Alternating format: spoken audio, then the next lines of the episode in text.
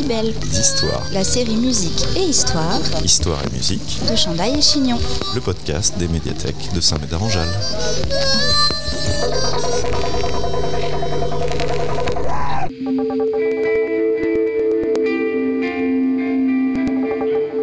Au sommaire de ce numéro de Décibels Histoire, l'imprévisible Véronique Sanson, une maison de films d'horreur, l'inconsolable Michel Berger, un cœur brisé, l'irrésistible Stephen Stills et une histoire d'amour, ou deux.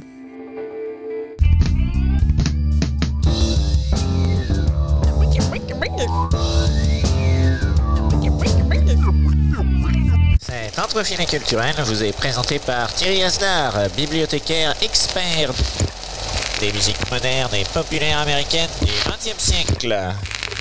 Le monde de la musique est riche en anecdotes, récits et légendes, plus ou moins avérées, qui accompagnent les carrières des artistes les plus populaires. Voici une de ces légendes.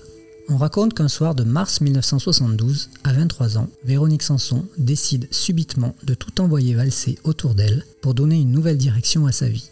Loin de sa routine parisienne trop sage, elle aspire à une vie plus sauvage, risquée, dangereuse, rock'n'roll. Tu me vois, tu me vois plus.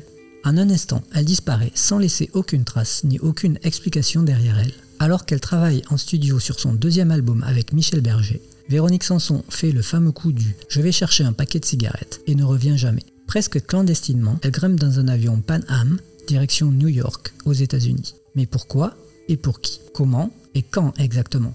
Reprenons le fil de cette histoire rocambolesque pour en éclaircir les dernières zones d'ombre.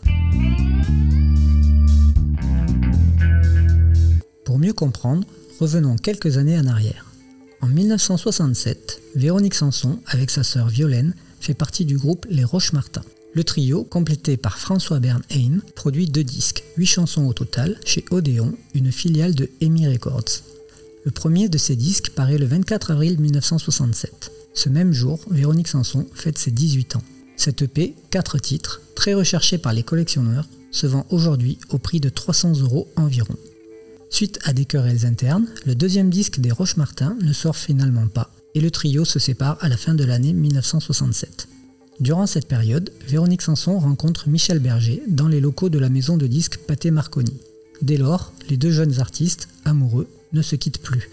Leur complicité s'affiche comme une évidence sur les deux premiers albums de Véronique Sanson, produits par Michel Berger en 1972.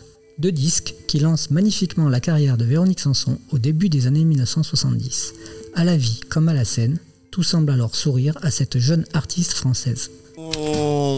Bibliothécaire, spécialiste en rien, Ou presque. intéressé partout. Plus ou moins Chandaille et Chignon, le podcast vraiment très intéressant. hallucinant. C'est possible ça? Amoureuse, le premier album de Véronique Sanson, paraît le 20 mars 1972. Quelques jours après sa sortie, le dimanche 26 mars 1972, Michel Berger et Véronique Sanson se rendent ensemble à l'Olympia pour assister au concert de Manassas, le nouveau groupe du musicien américain Stephen Stills. C'est alors le coup de foudre immédiat de Véronique Sanson dans la salle pour Stephen Stills sur la scène.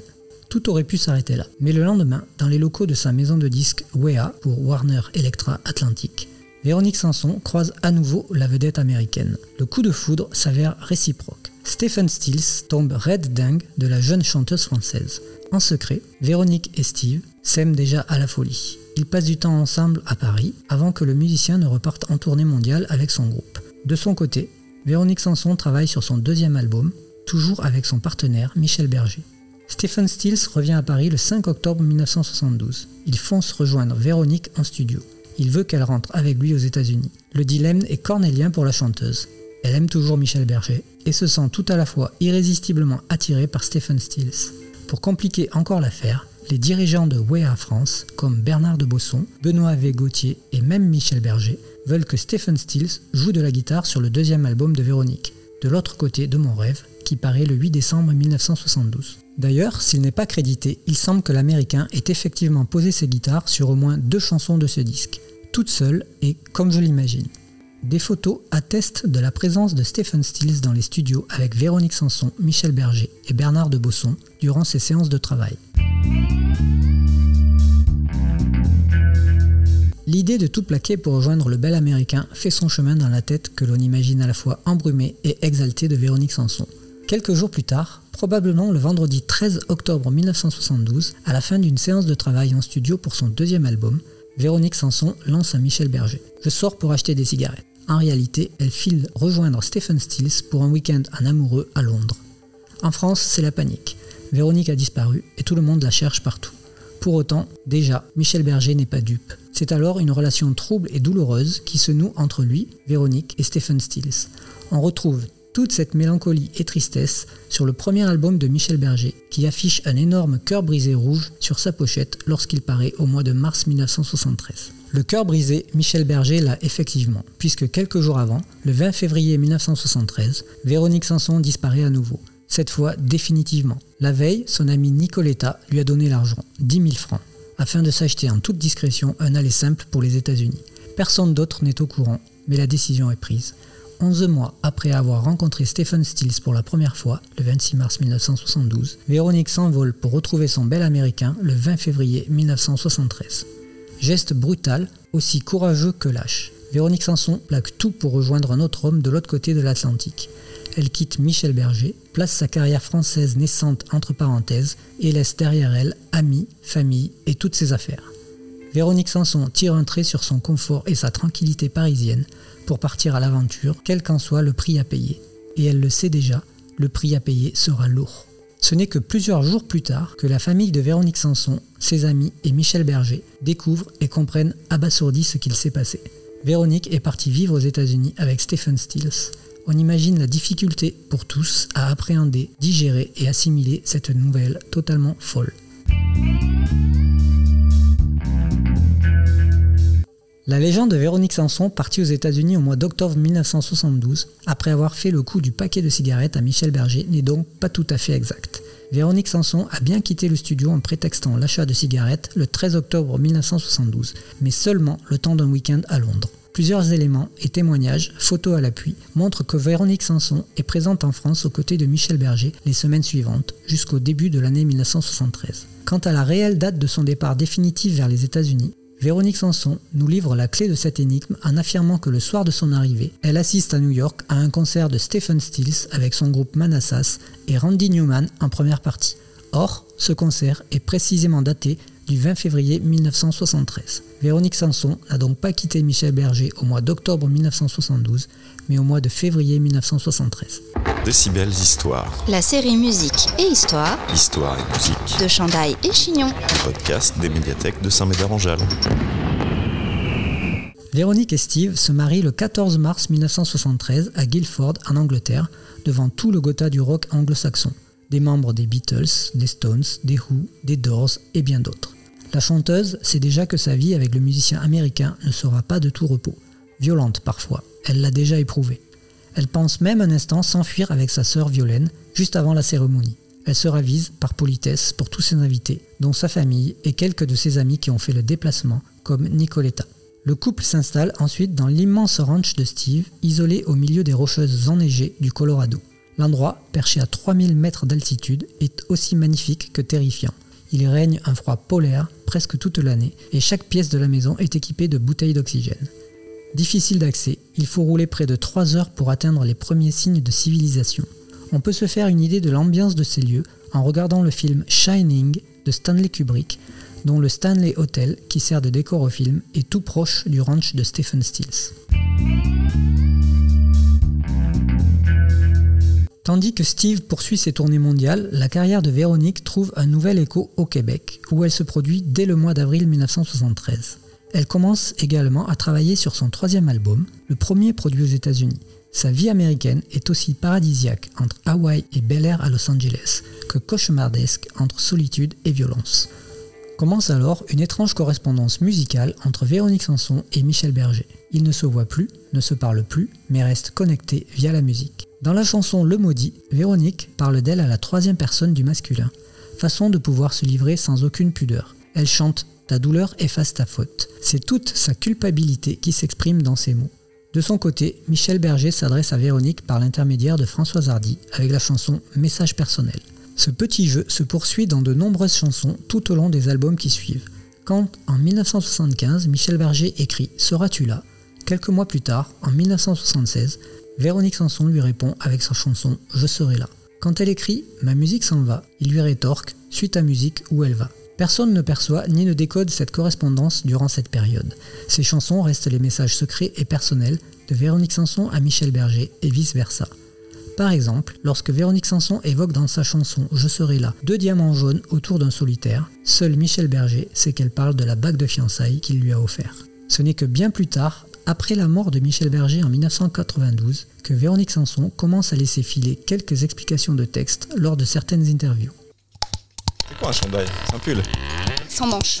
Non mais faut que je le, faut que je le vive. Ah, d'accord, ok. Le Maudit, premier album de la période américaine de Véronique Sanson, paraît en 1974.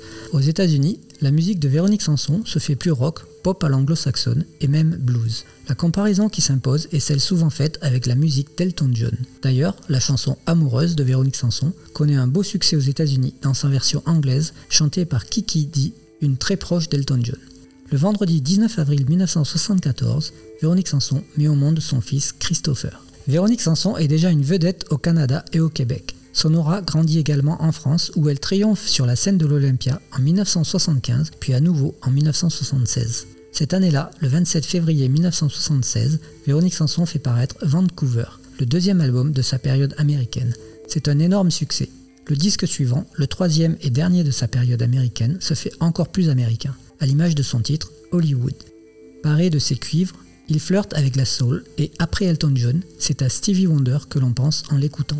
C'est encore une fois un sans faute. Il paraît le 12 octobre 1977 et consolide un peu plus le statut de vedette de Véronique Sanson. Si sa vie d'artiste est une réussite absolue, sa vie de femme tourne au calvaire à la fin des années 1970.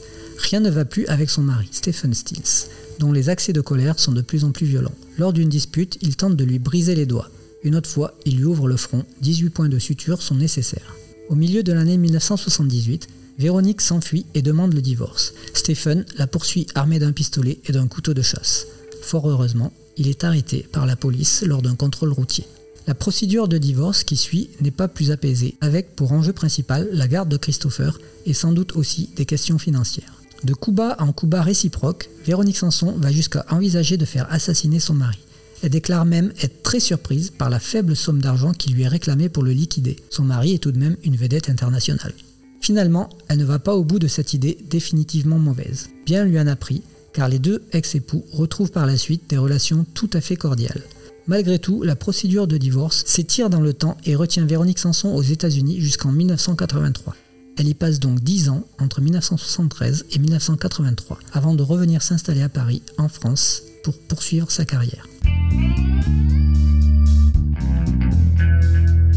Lorsqu'elle arrive dans le paysage musical français au début des années 1970, Véronique Sanson est d'abord très maladroitement présentée comme une nouvelle chanteuse yéyé. Erreur colossale, car en réalité, c'est bien Véronique Sanson qui, avec sa musique, vient mettre le dernier coup de pelle à la scène yéyé désuète des années 1960. Dès ses deux premiers albums en 1972, Véronique Sanson fait entrer la chanson française populaire dans la modernité pop-rock à l'anglo-saxonne.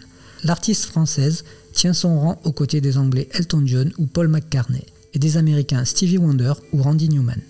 Véronique Sanson enregistre d'ailleurs dans les mêmes studios qu'eux, avec les mêmes musiciens et les mêmes producteurs. C'est particulièrement le cas avec les trois albums de sa période dite américaine. Le Maudit en 1974, Vancouver en 1976 et Hollywood en 1977, les trois chez Elektra Records. De manière plus générale, les cinq premiers albums de Véronique Sanson produits entre 1972 et 1977 sont tous somptueux. Semez vos envies et cultivez votre curiosité en attendant le prochain podcast des médiathèques de Samed Aranjal. Abonne-toi.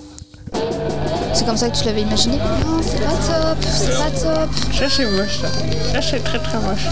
Décibel, D'histoire. la série musique et histoire Histoire et musique. de Chandail et Chignon. Le podcast des médiathèques de Saint-Médard-en-Jalles.